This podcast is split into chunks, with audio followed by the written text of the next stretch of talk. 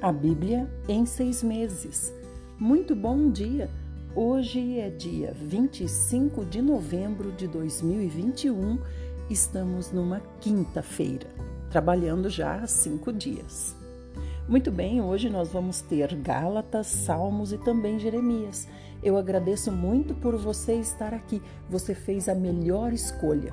Não por estar ouvindo esse áudio, mas por estar buscando a palavra de Deus seja lendo, seja ouvindo, o importante é que você faça sempre essa escolha, buscar a palavra de Deus. Isso valerá para a eternidade. No dia do juízo, você vai saber o quanto foi importante você buscar a palavra de Deus. Vamos começar então com Gálatas, mas antes vamos orar. Senhor Jesus, te agradecemos, Senhor, pela vida Senhor, continua nos protegendo, cuidando de nós, nos orientando, nos disciplinando, nos educando, cuidando da nossa família. Senhor, tem misericórdia de nós, Senhor, porque somos fracos, frágeis e mortais. Senhor, nos limpa com o teu sangue, perdoa os nossos pecados, nos traz à mente os nossos pecados e nos ajuda, Senhor, a nos arrependermos e mudarmos de direção, mudarmos de vida nos voltarmos para Ti verdadeiramente. Senhor, nos abençoa nessa leitura, fala conosco, Senhor, principalmente naquilo que nós precisamos ouvir. Amém. Nós te amamos, Senhor Jesus. Muito bem, o Senhor está entre nós. Agora nós vamos começar com Gálatas 4. Não mais escravos, mas filhos Paulo está falando para os irmãos da região da Galácia. Afirmo, porém, que durante todo o tempo em que o herdeiro é menor de idade, ele em nada é diferente de um escravo, mesmo sendo o dono de tudo. No entanto, está sujeito a tutores e administradores até o tempo determinado por seu pai. Da mesma forma, nós, quando éramos menores, estávamos debaixo de um sistema que nos escravizava aos princípios básicos deste mundo. Todavia, quando chegou a plenitude dos tempos, Deus enviou seu filho, nascido de mulher, nascido também debaixo da autoridade da lei, para resgatar os que estavam subjugados pela lei, a fim de que recebêssemos a adoção de filhos. E porque sois filhos, Deus enviou o Espírito de seu Filho para habitar em vossos corações, e ele clama: Abba, Pai. Portanto, tu não és mais escravo, mas filho, e sendo filho, és igualmente pleno herdeiro por decreto de Deus. Irmãos, então aqui está falando que nós éramos infantis, crianças espiritualmente e precisávamos de tutores. Quem eram esses tutores? A lei, exatamente a lei. E aí diz aqui no 4: o próprio Senhor Jesus, nascido de mulher, também veio debaixo da autoridade da lei. Ele também cumpriu a lei. E agora o que aconteceu? Uma vez que ele se sacrificou por nós, ele nos resgatou dessa escravidão da lei e hoje nós somos filhos de Deus, graças ao Senhor Jesus. Hoje o Senhor nos considera adultos, não precisamos mais do, da tutoria da lei, ou seja, da lei como sendo nossa babá para não fazermos coisas erradas. Então agora nós como adultos, nós jogamos a lei fora? É claro que não. Nós, como adultos, entendemos hoje, compreendemos a importância da lei, mas não somos escravos da lei. Espontaneamente, nós vivemos segundo a lei, porque o Espírito dentro de nós, como ele falou aqui no 6, nos enviou o Espírito do seu Filho para habitar em nossos corações. Esse Espírito clama Abba Pai. O que é Abba Pai? É papaizinho, pai que eu amo, papai meu amorzinho, papai meu, papai íntimo meu. Esse é Deus. Deus é nosso Abba Pai, nosso papaizinho. Então o Espírito dentro de nós clama papaizinho. Então você acha que o espírito que clama papaizinho vai fazer coisas contra papaizinho? É claro que não. Então a lei hoje é cumprida espontaneamente em nossos corações, porque nós amamos, nós cumprimos sem esforço algum, coisa que antes não era possível, porque os homens, os israelitas, por exemplo, não tinham o Espírito Santo. Então eles não conseguiam cumprir a lei na sua força humana, no seu esforço, no seu braço humano, na sua mente humana e carnal, não conseguiam. Agora nós temos o Espírito Santo, graças ao Senhor, e somos considerados adultos agora pelo Abba Pai, nosso papaizinho. Então nos comportemos como adultos. 8. No passado, quando não conhecieis a Deus, éreis escravos daqueles que por natureza não são deuses. Então agora ele está falando de quem, irmãos? Está falando de seres espirituais que nos escravizavam. 9. Agora, entretanto, que já conheceis a Deus, ou melhor, sendo conhecidos por Ele, como é que podeis pensar em retroceder a esses princípios insignificantes, fracos e pobres, aos quais de novo desejais servir. Então, que princípios são esses insignificantes, fracos e pobres? A idolatria, servir, colocar, adorar, cultuar, dar valor ou ter fé em outras coisas que não sejam Deus qualquer coisa, um amuleto, um pé de coelho que você tem para dar sorte, uma ferradura que você põe na porta da sua casa para dar sorte, tudo isso é idolatria, é superstição. Então tudo isso Deus abomina porque você põe fé nessas coisas. E aí ele diz aqui: agora que você conhece a Deus, ou melhor, que você é conhecido por Deus, então agora você já não pratica mais essas coisas. Porque antes nós não éramos conhecidos por Deus. Antes nós não éramos conhecidos por quê? Porque nós não podíamos nos achegar a Deus. Se a gente tentasse se achegar a Deus, a gente era era fulminado, né, com a glória do Senhor. Mas hoje nós podemos confiando, confiadamente nos achegar ao trono de Deus, porque nós temos o Senhor Jesus, o Espírito Santo e aí, quando nós nos aproximamos de Deus hoje, Deus não vê a nós, Deus vê a Jesus dentro de nós. Então, Ele nos aceita e nós podemos conversar com Ele e chamá-lo de papaizinho. Muito bem, estamos no 10. Guardais dias, meses, tempos e anos? Então, aqui o Senhor está falando agora de também superstição, que é a pessoa que guarda dias, meses, tempos e anos. Isso também entra como, por exemplo, horóscopo, né, que guarda dias, meses, tempos e anos, e outras práticas, né, como guardar dias, dias, por exemplo, guardar Natal, guardar Páscoa, guardar Dia da Criança, guardar isso aqui, tudo, tudo que está passando aí pela sua cabeça entra aqui, né? Menos o que está na lei de Deus. Então você pensa, isso está na lei de Deus? Por exemplo, guardar o Natal aqui no Brasil com Papai Noel vestido de roupa de lã num verão de 40 graus. Isso está na, na, na, na palavra, na Bíblia? Não, não está. Então eu estou guardando dias, meses, tempos e anos. Agora, digamos outra coisa, guardar o sábado. Isso está na palavra de Deus? Deixa eu ver. Vamos continuar. 11. Temo que eu talvez tenha ministrado inutilmente para convosco. Caros irmãos, rogo-vos que vos torneis parecidos a mim, da mesma maneira que eu me tornei semelhante a vós. Em nada me ofendestes, e sabeis que foi por causa de uma enfermidade física que vos preguei o Evangelho pela primeira vez. E não desprezastes, nem rejeitastes aquilo que no meu corpo era uma tribulação para vós. Ao contrário, me recebestes como se eu fosse um anjo de Deus, como o próprio Cristo Jesus. Ora, onde está aquele vosso júbilo? Porquanto eu mesmo sou testemunha de que, se fosse possível, teríeis arrancado os próprios olhos para oferecê-los a mim. Será possível que me tornei vosso inimigo apenas por vos declarar a verdade? Aqueles que se mostram fazendo tanto esforço para vos agradar não agem com boas intenções, mas seu real propósito é vos isolar, a fim de que sejais constrangidos a demonstrar vosso cuidado para com eles.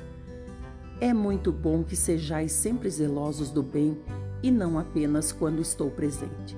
Então, irmãos, aqui no 17, Paulo fala assim, ó, tem alguns, né, que querem isolar vocês com o fim de constranger vocês para cuidar deles. Isso diz respeito a ofertas, né?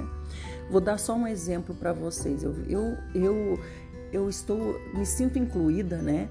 Em todas as denominações, eu amo todos os irmãos, onde quer que estejam, eu amo todos os irmãos. E uma vez em determinada, determinada denominação, né? O que aconteceu? veio um pastor de fora para fazer uma, como é que se diz, uma campanha de tantos dias de oração e tal. E eu observo todas essas coisas, né? Aí ele constrangeu as pessoas a levarem ofertas. Constranger é o quê? É ficar contando lamúria, né? É ficar contando seus seus sofrimentos, né, sua luta, pedindo oferta, né, ou então constrangendo, dizendo assim: olha, Deus está pedindo para você dar e você não quer dar. Olha que Deus vai cobrar depois. Esse, tudo isso é constranger, né? De, podemos até dizer que é ameaçar. Então, teve uma moça que se sentiu tão constrangida que ela tirou todo o dinheiro que ela tinha na poupança e entregou para esse pastor. Depois que o pastor foi embora, tinha, o pastor tinha prometido muitas bênçãos, né? Olha, quem der vai ganhar tal bênção, tal bênção, vai realizar seu desejo, seu sonho, isso, aquilo, Deus vai fazer, vai acontecer na sua vida.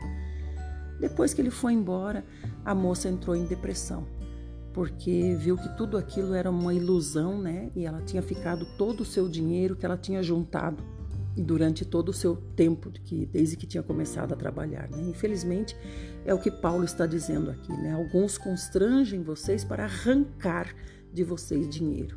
Então, abram os olhos, irmãos. É, Deus não vai dizer assim, não, você não teve culpa, a culpa é daquele que te constrangeu. Deus vai dizer, você tem culpa sim, porque eu te dei inteligência e te dei a palavra para você ler. Por que, que você cai nessas ciladas?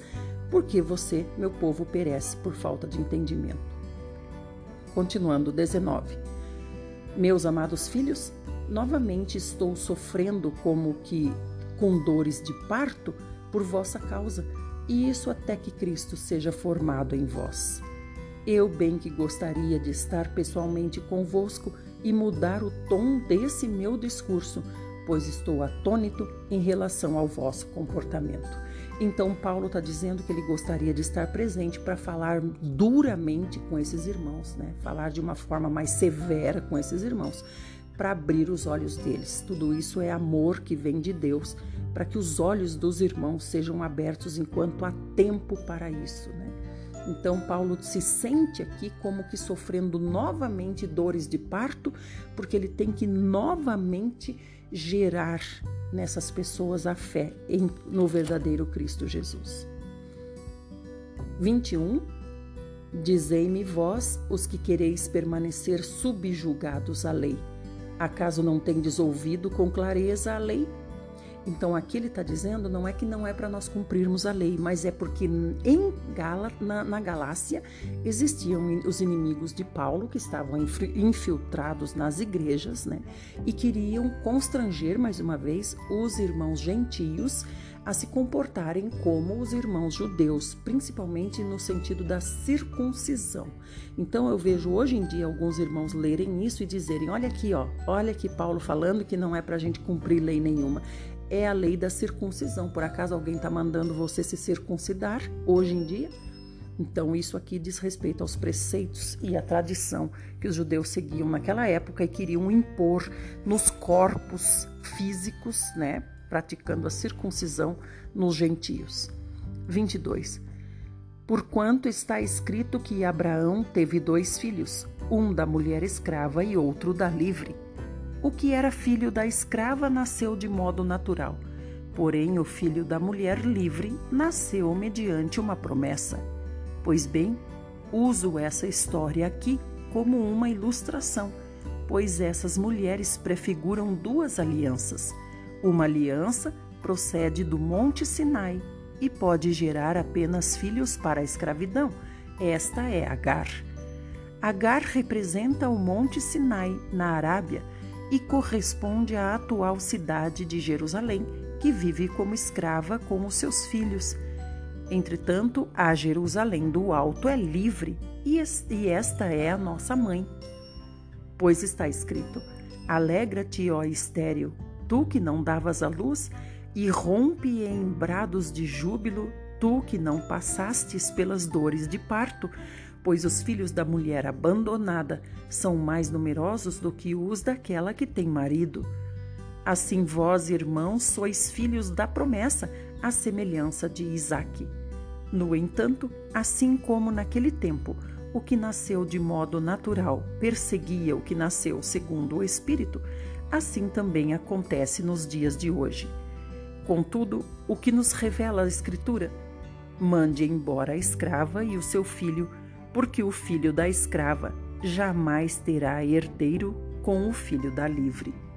Portanto, amados irmãos, não somos filhos da escrava, mas sim filhos da liberdade. Então, aqui ele está comparando o Espírito Santo com a lei e os preceitos que os judeus querem impor nos demais. Né? Então, essas leis, preceitos e tradições dos judeus são a, a escrava, né? Agar, Agar. E o Espírito Santo e o Senhor Jesus, que é a liberdade em nós, é Sara. Agora, irmãos, deixa eu falar. Opa! Passei um pouquinho aqui no tempo do áudio, irmãos. Vamos ver se dá certo para enviar assim mesmo e nós continuamos no próximo áudio.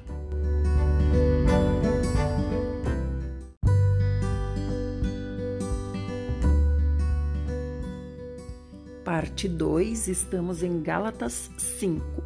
Mas antes, irmãos, eu quero retomar aqui Gálatas 4:28, que diz assim: Assim vós, irmãos, sois filhos da promessa, à semelhança de Isaque. Então, irmãos, aqui está dizendo que nós somos filhos da promessa e não filhos da lei. Nós somos filhos da graça e não filhos da lei. Gálatas 5. Foi para a liberdade que Cristo nos libertou. Portanto, permanecei firmes e não vos sujeiteis outra vez a um jugo de escravidão. Eu, Paulo, vos afirmo que Cristo de nada vos servirá se vos deixardes circuncidar. Então, aqui está a resposta para o versículo do o 21 do 4, é, que diz aqui: é, Acaso não tendes ouvido com clareza a lei? Dizei-vos os que quereis permanecer subjugados à lei. Então, aqui está a resposta: é para cumprir a lei, não é para cumprir a lei. Então, aqui está a resposta. Paulo estava falando sobre circuncisão, 2. Eu, Paulo, vos afirmo que Cristo de nada vos servirá se vos deixardes circuncidar. 3. E outra vez declaro solenemente a todo homem que se permite circuncidar, que ele, desse modo, fica obrigado a cumprir toda a lei. Vós que vos justificais por meio da lei, estáis separados de Cristo, caístes da graça. Então aqui ele diz: estáis separados de Cristo, caíste da graça. O que significa isso? Significa estáis seguindo outro evangelho, então você já não está mais debaixo da graça de Cristo. Por quê? Porque você está seguindo outro evangelho, como ele falou no começo da carta. Me admiro que vocês tão rapidamente estão seguindo outro evangelho, mesmo que um anjo venha e diga: sigam esse outro evangelho diferente desse de Cristo não obedeçais. Então aqui é isso que ele está falando, que você está voltando para a lei, a lei cerimonial, a lei é, moral, todas as leis anteriores de, de Cristo, né? Então você caiu da graça porque você está se voltando para outro evangelho. 5. Entretanto, nós, pelo Espírito, mediante a fé, aguardamos a justiça que é nossa esperança porquanto em Cristo Jesus nem a circuncisão, nem a incircuncisão tem qualquer valor, mas sim a fé que opera pelo amor. Então hoje a fé é que conta. A fé, e você tem fé. Você sabe o que é ter, o que é ter fé? Sabe o que é fé? Fé é crer com toda certeza, com toda convicção que o Senhor Jesus Cristo morreu por nós, nos resgatou e voltará. Isso é fé. 7. Corrieis bem. Quem vos impediu de obedecer à verdade? Quem vos convenceu a agir assim? Não procede daquele que vos chama. Sabeis que um pouco de fermento leveda toda a massa. Então, esse fermento aqui que o Senhor Jesus citou, Paulo está citando agora, esse fermento aqui é o que? É a falsidade, é algo falso. Isso é importante a gente falar um pouquinho. O que, que é uma coisa falsa? É fácil de identificar, irmãos? Não, às vezes não é fácil de identificar. Se lembre de um quadro famoso, né? Um falsificador faz um quadro e, e, precisa do quê? Precisa de um perito, alguém hábil para dizer esse quadro é falso por causa de um pequeníssimo detalhe que ele é falso. Então a falsidade ela é quase verdadeira, é difícil de identificar. Por isso que o Senhor diz, um pouquinho né, de falsidade torna tudo falso, leveda toda a massa. 10. Quanto a vós, então voltando, ele quer dizer o seguinte: não adianta você dizer que é do Senhor Jesus e fazer um pouquinho de idolatria, um pinguinho só de idolatria, né? Isso leveda toda a massa. 10. Quanto a vós, estou convencido no Senhor de que não pensareis de outra forma, mas aquele que vos perturba, seja quem for, sofrerá condenação. Eu, no entanto, irmãos, se continuo pregando a circuncisão, por qual motivo ainda sou perseguido? Nesse caso, o escândalo da cruz estaria anulado. Quem me dera se castrassem aqueles que vos estão confundindo. Caros irmãos, fostes chamados para a liberdade. Todavia, não useis da liberdade como desculpa para vos franquear a carne. Antes, sede servos uns dos outros mediante o amor. Pois toda a lei se resume num só mandamento, a saber, amarás o teu próximo como a ti mesmo. Porém, se mordeis e devorais uns aos outros, cuidado para não vos destruirdes mutuamente. Então, aqui no 11 ele fala assim: se continuo pregando a circuncisão, por que motivo ainda sou perseguido? Porque ele era perseguido, Paulo era perseguido justamente porque ele era contra todas essas práticas, né? Perseguido pelos judeus. 16. Viver no espírito, não na carne. Portanto, vos afirmo: vivei pelo espírito e de forma alguma satisfazeis as vontades da carne, porquanto a carne luta contra o espírito e o espírito contra a carne. Eles se opõem um ao outro, de modo que não conseguis fazer o que quereis. Contudo, se sois guiados pelo Espírito, já não estáis subjugados à lei. Esse versículo aqui é importante por quê? Porque se nós não estamos no Espírito, nós temos que voltar para a lei. Nós temos que de novo ser subjugados pela lei. Porque nós não queremos a liberdade do Espírito, nós não queremos ser guiados pelo Espírito, então nós temos que ser guiados pela lei. 19. Ora, as obras da carne são manifestas imoralidade sexual, impureza e libertinagem, idolatrias e feitiçarias, ódio, discórdia, ciúmes, ira, egoísmo, dissensões, facções e inveja, embriaguez, orgias e tudo quanto se pareça com essas perversidades, contra as quais vos advirto, como já vos preveni antes. Os que as praticam não herdarão o reino de Deus. Entretanto, o fruto do Espírito é amor, alegria, paz, paciência, benignidade, bondade, fidelidade, mansidão e domínio próprio. Contra essas virtudes não há lei.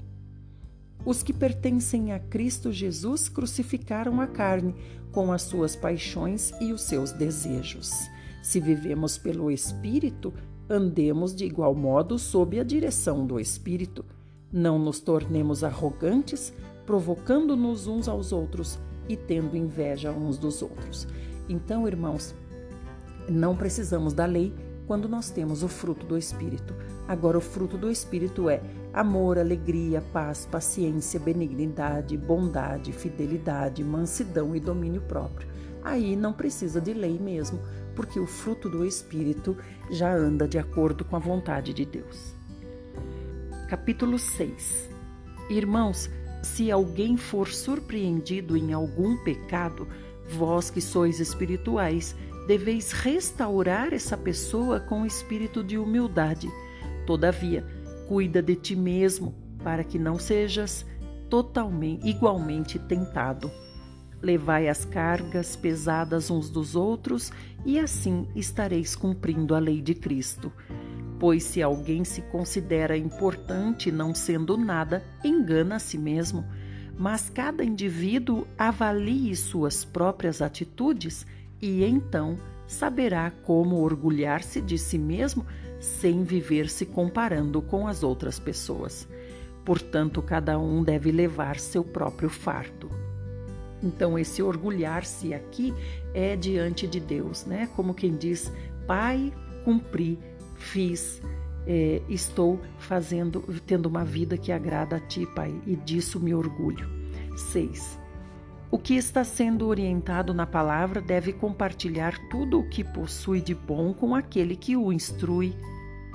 Aqui, irmãos, nesse verso, Paulo está falando isso para os irmãos da Galácia, porque os irmãos da Galácia levavam só problemas, só problemas, né? Então, Paulo está falando, além de problemas, vocês podem também ajudar na pregação do evangelho, né? E isso financeiramente, porque Paulo também precisava dessa ajuda. 7. Não vos enganeis, Deus não se permite zombar. Portanto, tudo o que o Senhor, o, o ser humano semear, isso também colherá. Pois quem semeia para a sua carne, da carne colherá ruína, mas quem semeia para o espírito, do espírito colherá a vida eterna. E não nos desfaleçamos de fazer o bem, pois se não desistirmos, colheremos no tempo certo. Sendo assim, enquanto temos oportunidade, façamos o bem a todos, principalmente aos da família da fé. Vede com que grandes letras vos escrevo de próprio punho. Irmãos, olha, nesse verso aqui, é, a gente vê como Paulo tem, tinha problemas de visão, né? Então aqui ele diz: Vede com que grandes letras vos escrevo de próprio punho, porque geralmente não era ele que escrevia, ele ditava as cartas. Né? 12. Aqueles que aspiram ostentação exterior, vos obrigando a fazer a circuncisão, agem dessa maneira somente para não serem perseguidos por causa da cruz de Cristo. Então ele está dizendo aqui que esses que mandam vocês se circuncidarem, eles fazem isso para não serem perseguidos, para que os judeus digam assim: não, aqueles lá são dos nossos. 13. Ora, nem mesmo os que são circuncidados conseguem cumprir a lei. Contudo, desejam que vós sejais circuncidados para se orgulharem do ritual que impingiram ao vosso corpo. Como quem diz: Olha, eu consegui convencer ele a se circuncidar. 14.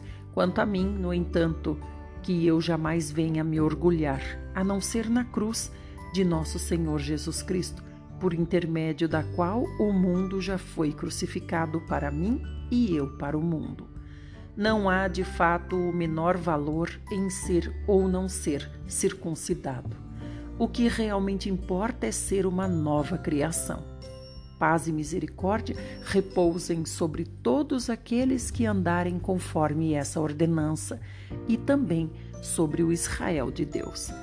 Quanto ao restante, ninguém tem autoridade para questionar-me, pois trago em meu próprio corpo as marcas de que pertenço a Jesus. Que marcas são essas, irmãos? Todos os sofrimentos que ele já passou, né? Açoites, naufrágio, perseguição, apedrejamento. 18.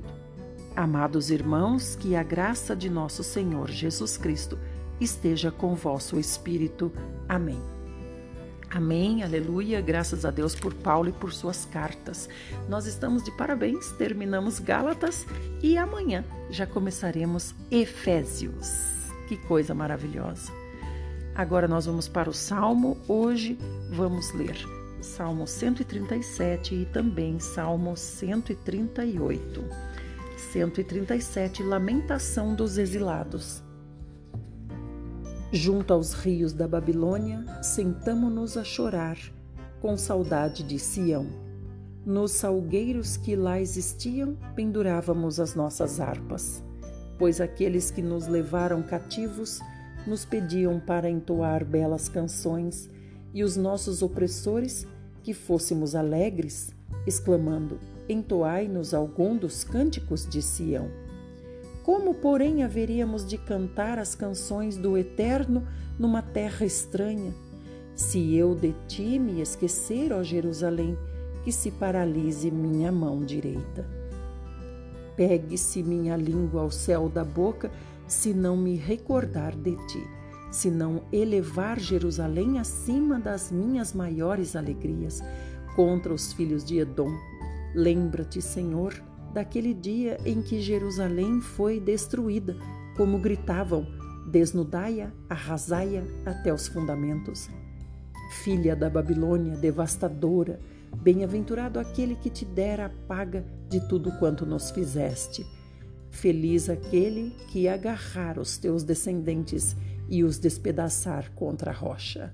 Então aqui os israelitas estavam lamentando, né, por estarem exilados na Babilônia, onde foram levados feitos cativos e escravos, e os seus donos mandavam que eles cantassem músicas alegres para eles.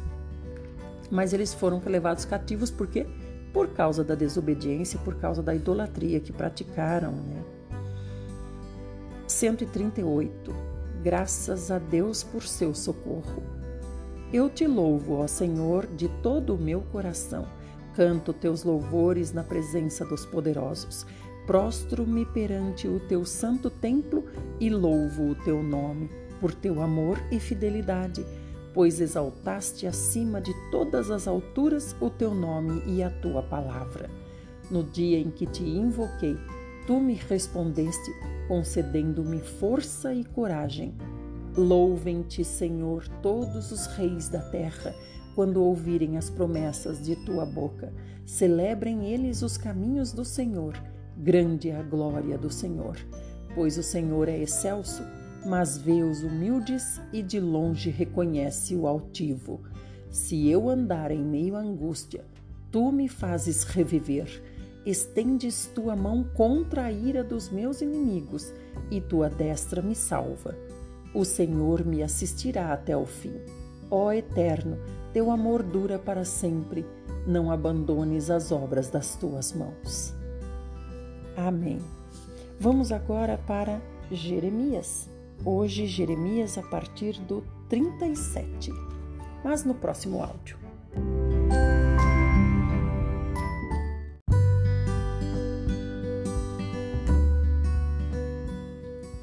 Parte 3, estamos em Jeremias 37. Jeremias é encarcerado. Mas antes de lermos uh, Jeremias, eu quero comentar o que o irmão Luiz, lá do Jardim Primavera de Sorocaba, falou ontem, me mandando um áudio lembrando que desde o tempo de Adão e Eva já existia a lei. Ah, como, por exemplo, Deus disse: não coma desse, desse fruto. Então já era lei, já era uma ordenança de Deus. Obrigada, irmão Luiz. Deus lhe abençoe muito, você e a Igreja do Jardim Primavera. Então agora nós vamos continuar. Eu vou deixar na, no grupo o áudio do irmão Luiz explicando o que ele quis dizer, tá? É porque eu tinha falado que Abraão veio da promessa, né? E não da lei. Abraão também teve lei, mas no início ele recebeu a promessa de Deus. Então a lei existe desde Adão e Eva, muito bem lembrado, irmão Luiz. Vamos então para Jeremias 37. Zedequias, filho de Josias, rei de Judá, foi designado rei por Nabucodonosor, rei da Babilônia. Ele governou em lugar de Joaquim, filho de Jeoaquim. Todavia, nem ele, nem seus servos, tampouco o povo da terra, deram ouvidos às palavras que Yahvé havia falado por intermédio do profeta Jeremias. Mas o rei Zedequias enviou Jeucal, filho de Selemias, e Sofonias, filho do sacerdote Maazéias, ao profeta Jeremias, portando a seguinte solicitação: Roga, pois, neste momento por nós ao Senhor nosso Deus.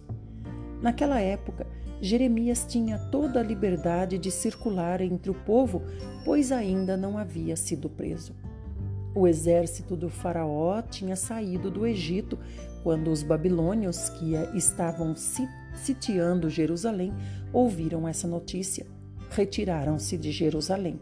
E a palavra de Yahvé veio ao profeta Jeremias nestes termos: Assim declara o Senhor, o Deus de Israel: Assim falareis ao rei de Judá que vos enviou para me consultar. O exército do Faraó que saiu em vosso socorro retornará para sua terra no Egito. Os babilônios voltarão, atacarão e conquistarão esta cidade e a destruirão totalmente com fogo. Assim diz Yahvé: Não enganeis a vós mesmos, argumentando: os babilônios certamente baterão em retirada, porquanto em verdade vos afirmo que eles não se retirarão ainda que derrotasseis todo o exército dos babilônios que vos ataca, e entre eles ficassem apenas homens feridos, assim mesmo se levantariam, cada um na sua tenda, e queimariam esta cidade. Depois que o exército dos babilônios se retirou de Jerusalém por causa do exército do Faraó, Jeremias saiu da cidade para ir ao território de Benjamim, a fim de tomar posse da propriedade que possuía entre o povo daquela região. Entretanto, assim que chegou à porta de Benjamim, o capitão da guarda, cujo nome era Gerias, filho de Selemias, filho de Ananias, o prendeu e o acusou, exclamando: Tu estás desertando para o lado dos babilônios. Diante do que se defendeu Jeremias: Isso não é verdade. Não estou desertando para os babilônios. Contudo, Gerias não lhe deu atenção, de modo que mandou prender Jeremias e determinou que o profeta fosse levado aos chefes e líderes do povo. Todos ficaram furiosos com Jeremias, espancaram-no e o encarceraram nas dependências da residência do escrivão e secretário Jonatas, porquanto haviam transformado aquela casa numa prisão. Então Jeremias foi encarcerado numa cela subterrânea da prisão, onde ficou por muito tempo. Irmãos, por que, que eles falaram que Jeremias estava desertando para o lado dos babilônios?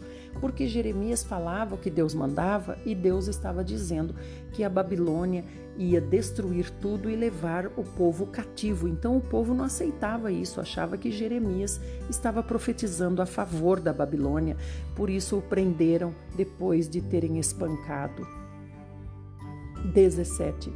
Então o rei mandou buscá-lo e Jeremias foi trazido ao palácio. E secretamente o rei lhe indagou: Há alguma palavra da parte de Yahvé? Ao que imediatamente replicou Jeremias: Há. E concluiu: Eis que serás entregue nas mãos do rei da Babilônia. E Jeremias ainda acrescentou ao rei Zedequias: Em que tenho errado contra ti, contra teus conselheiros, ou mesmo contra este povo, para que me pusesseis na prisão. Onde estão agora os vossos profetas que vos pregaram suas mensagens nestes termos? Ora, o rei da Babilônia não atacará a vós nem a esta terra.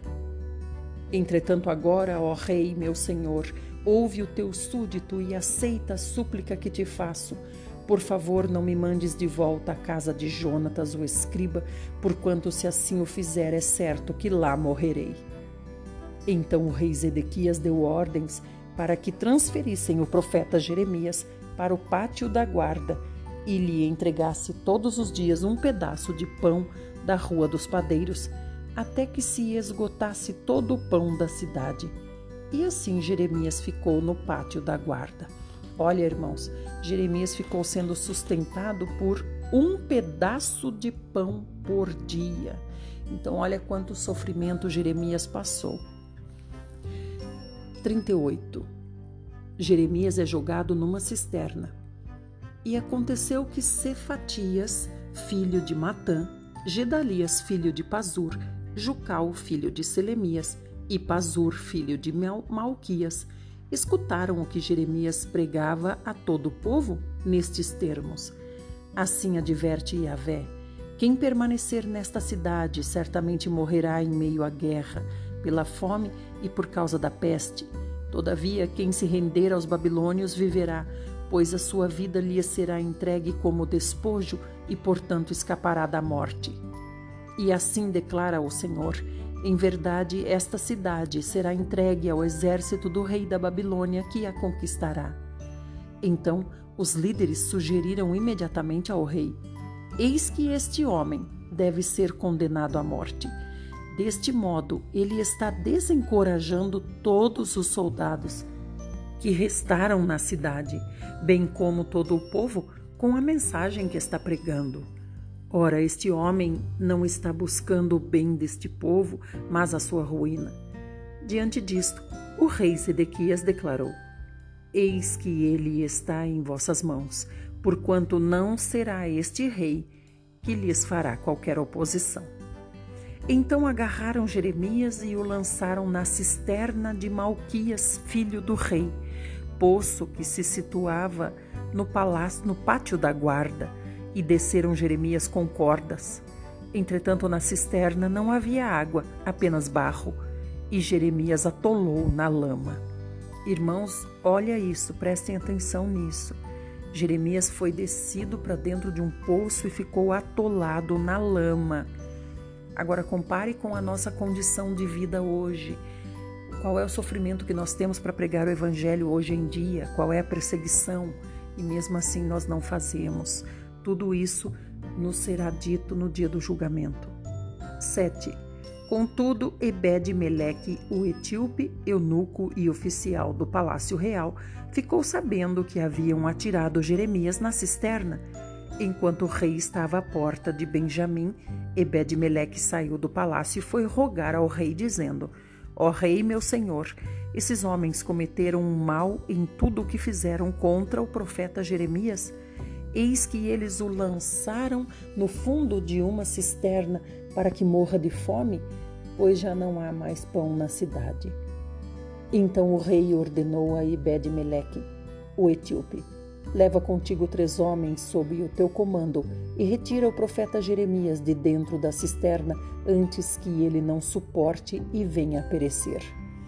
Então Ebed-Meleque levou em sua companhia os homens que estavam sob as suas ordens e dirigiu-se à sala que fica debaixo da tesouraria do palácio.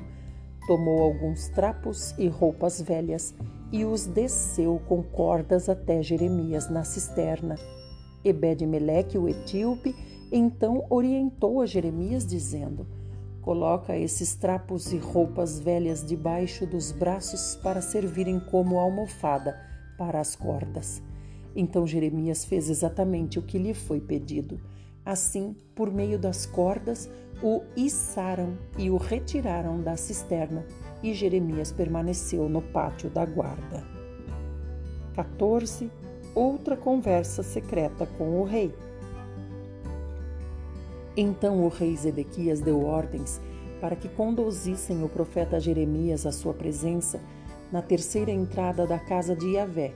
E o rei questionou a Jeremias, dizendo: Eis que vou interrogar-te sobre um assunto, contudo não me escondas nada.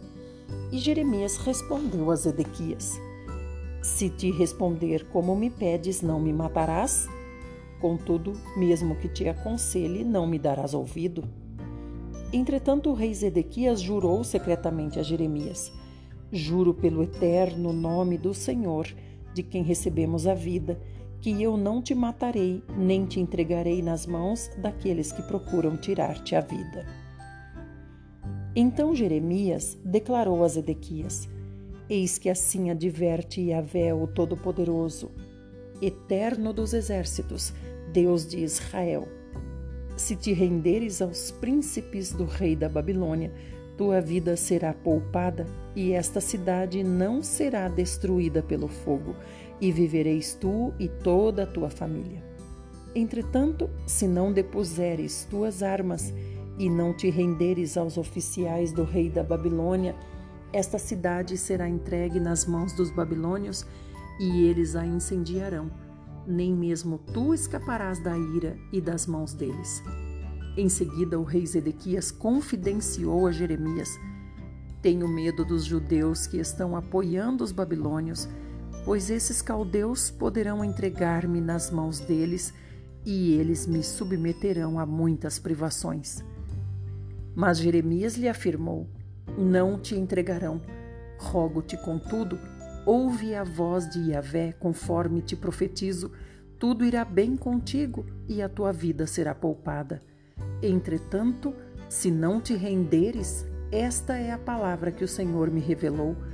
Então, todas as mulheres que ficaram no palácio real de Judá serão levadas aos príncipes do rei da Babilônia e elas mesmas declararão: Os teus amigos em quem confiavas te enganaram e prevaleceram contra ti. E agora os teus pés estão afundados na lama e eles te abandonaram. Todas as tuas mulheres e os teus filhos serão levados aos babilônios. Nem mesmo tu escaparás das mãos deles, mas serás capturado pelo rei da Babilônia, que ordenará que esta cidade seja totalmente incendiada. Então Zedequias ameaçou Jeremias: Zelai para que ninguém fique sabendo desta conversa, caso contrário, morrerás. Se os chefes ou líderes souberem que eu dialoguei contigo e te indagarem, conta-nos agora o que disseste ao rei e o que o rei te disse. Não nos escondas nada para que não te matemos. Então lhes responderás: Fiz um pedido ao rei para que ele não me mandasse de volta à casa de Jonatas para não morrer ali. Então todos os príncipes e líderes do povo se dirigiram a Jeremias e o interrogaram e ele lhes respondeu de acordo com as palavras que o rei lhe havia ordenado. Por este motivo, não lhe fizeram mais perguntas, porquanto ninguém tinha ouvido a conversa que tivera com o rei. Permaneceu, pois, Jeremias no átrio da guarda até ao dia em que a cidade de Jerusalém foi conquistada.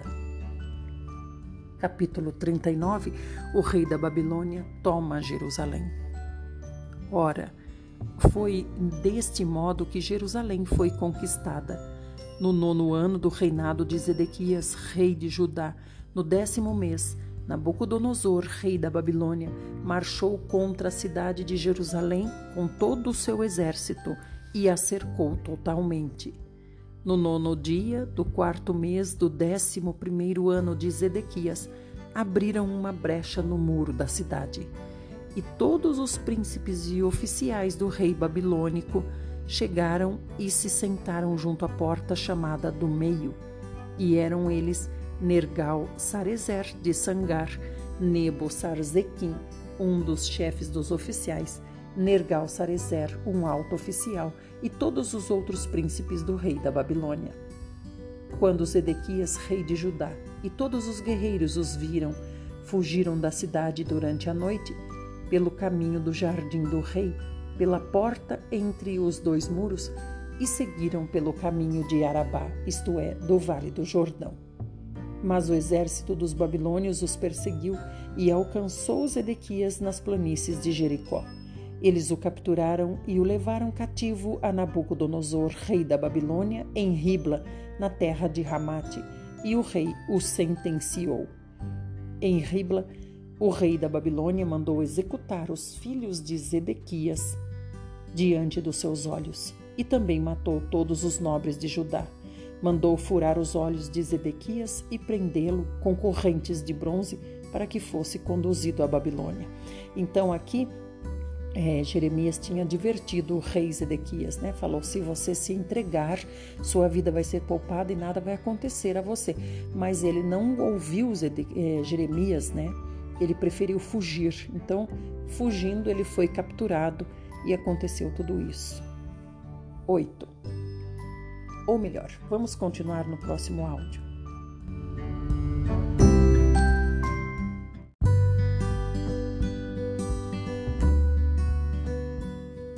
Parte 4 e última, estamos em Jeremias 39, 8.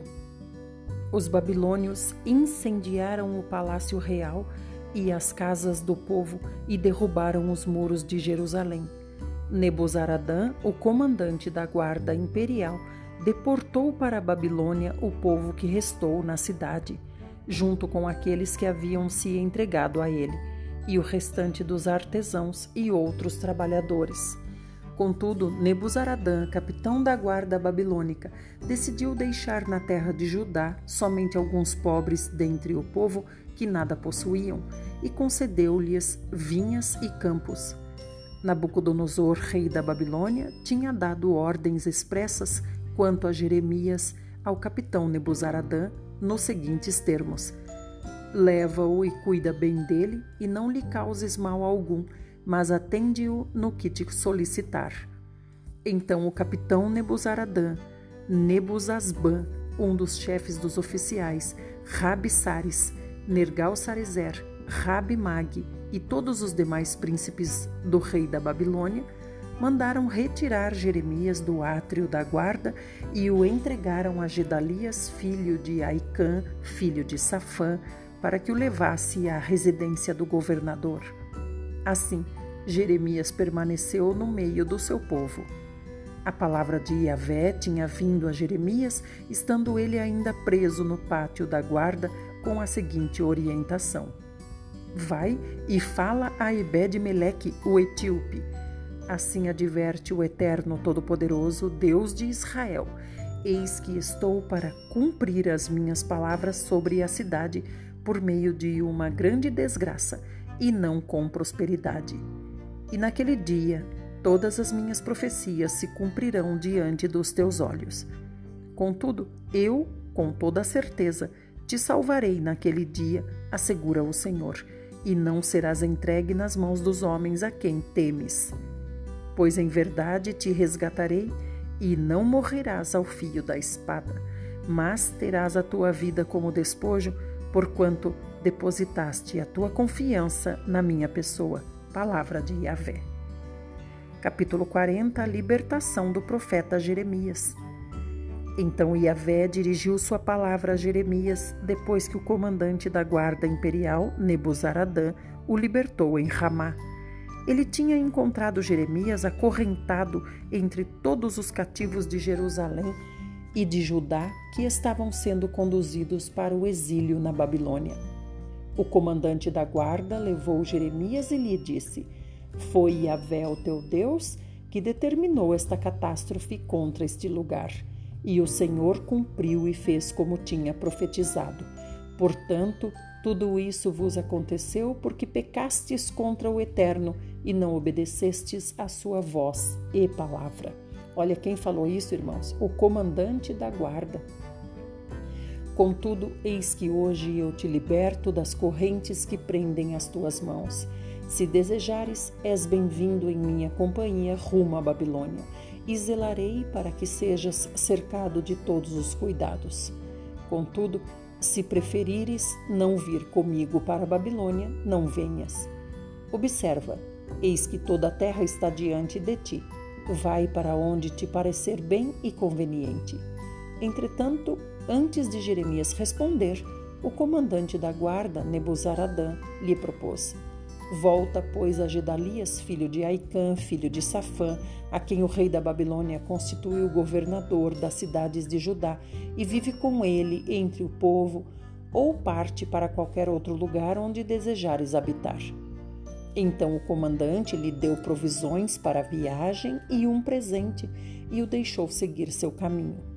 Sendo assim, Jeremias foi até Gedalias, filho de Aicã, em Mispá, e permaneceu em sua companhia, vivendo entre o povo que vivia, que havia ficado na terra. Quando os chefes das forças que estavam no campo e os seus soldados souberam que o rei da Babilônia havia estabelecido Gedalias, filho de Aicã, como governador da terra, e que lhe havia confiado homens, mulheres e crianças, os mais pobres da terra, que não haviam sido deportados para a Babilônia, foram encontrar-se com Gedalias em Mispá. Eram eles Ismael, filho de Netanias, Joanã e Jonatas, filhos de Careá, Seraías, filho de Tanumete, os filhos de Efai, de Netofate, e Jazanias, filho de Maacatita, juntamente com os seus soldados. Gedalias, filho de Aicã, neto de Safã, fez um juramento a eles e aos seus soldados, dizendo: Não tenhais qualquer receio de vos sujeitar aos babilônios, Habitai na terra e submetei-vos ao rei da Babilônia, e assim sereis bem-sucedidos. Eu, porém, continuarei vivendo em Mispá, para vos representar perante os babilônios que vi vierem a nós. Vós, contudo, colhei boas uvas para fazer vinho e as frutas de verão, bem como as olivas para o azeite puro. Armazenai tudo isso nos vossos jarros e estabelecei-vos em paz nas cidades que ocupastes. Do mesmo modo, quando todos os judeus que viviam em Moabe, entre os moabitas e em Edom, e os que se encontravam em todos os países, tomaram conhecimento que o rei da Babilônia tinha permitido um remanescente em Judá e nomeado Gedalias, filho de Aicã, filho de Safã, como autoridade sobre eles, todos os judeus de todas as partes para onde foram expulsos retornaram rapidamente para a terra de Judá, até Gedalias em Mispá, e colheram grande quantidade de uvas para o vinho e as boas frutas de verão. Joanã, filho de Careá, e todos os comandantes do exército que ainda estavam em campo aberto foram até Gedalias em Mispá e lhe advertiram: Tu não sabes que Baalis, rei dos Amonitas, mandou Ismael, filho de Netanias, com o objetivo de tirar-te a vida? Contudo, Gedalias, filho de Aicã, não acreditou no que eles disseram. Então Joanã, filho de Careá, Teve uma conversa em particular com Gedalias em Mispá e lhe sugeriu: Peço-te que me deixes ir e matar Ismael, filho de Netanias, sem que ninguém o saiba. Por que motivo ele teria o direito de tirar-te a vida, de modo que fossem dispersos todos os judeus que se uniram a ti e fosse exterminado o remanescente de Judá? Todavia, Gedalias, filho de Aicã, desencorajou a Joanã, filho de Careá, considerando: Ora, não tomes uma atitude drástica dessas, porquanto o que estás pensando sobre Ismael não é verdade. Capítulo 41 A morte de Gedalias.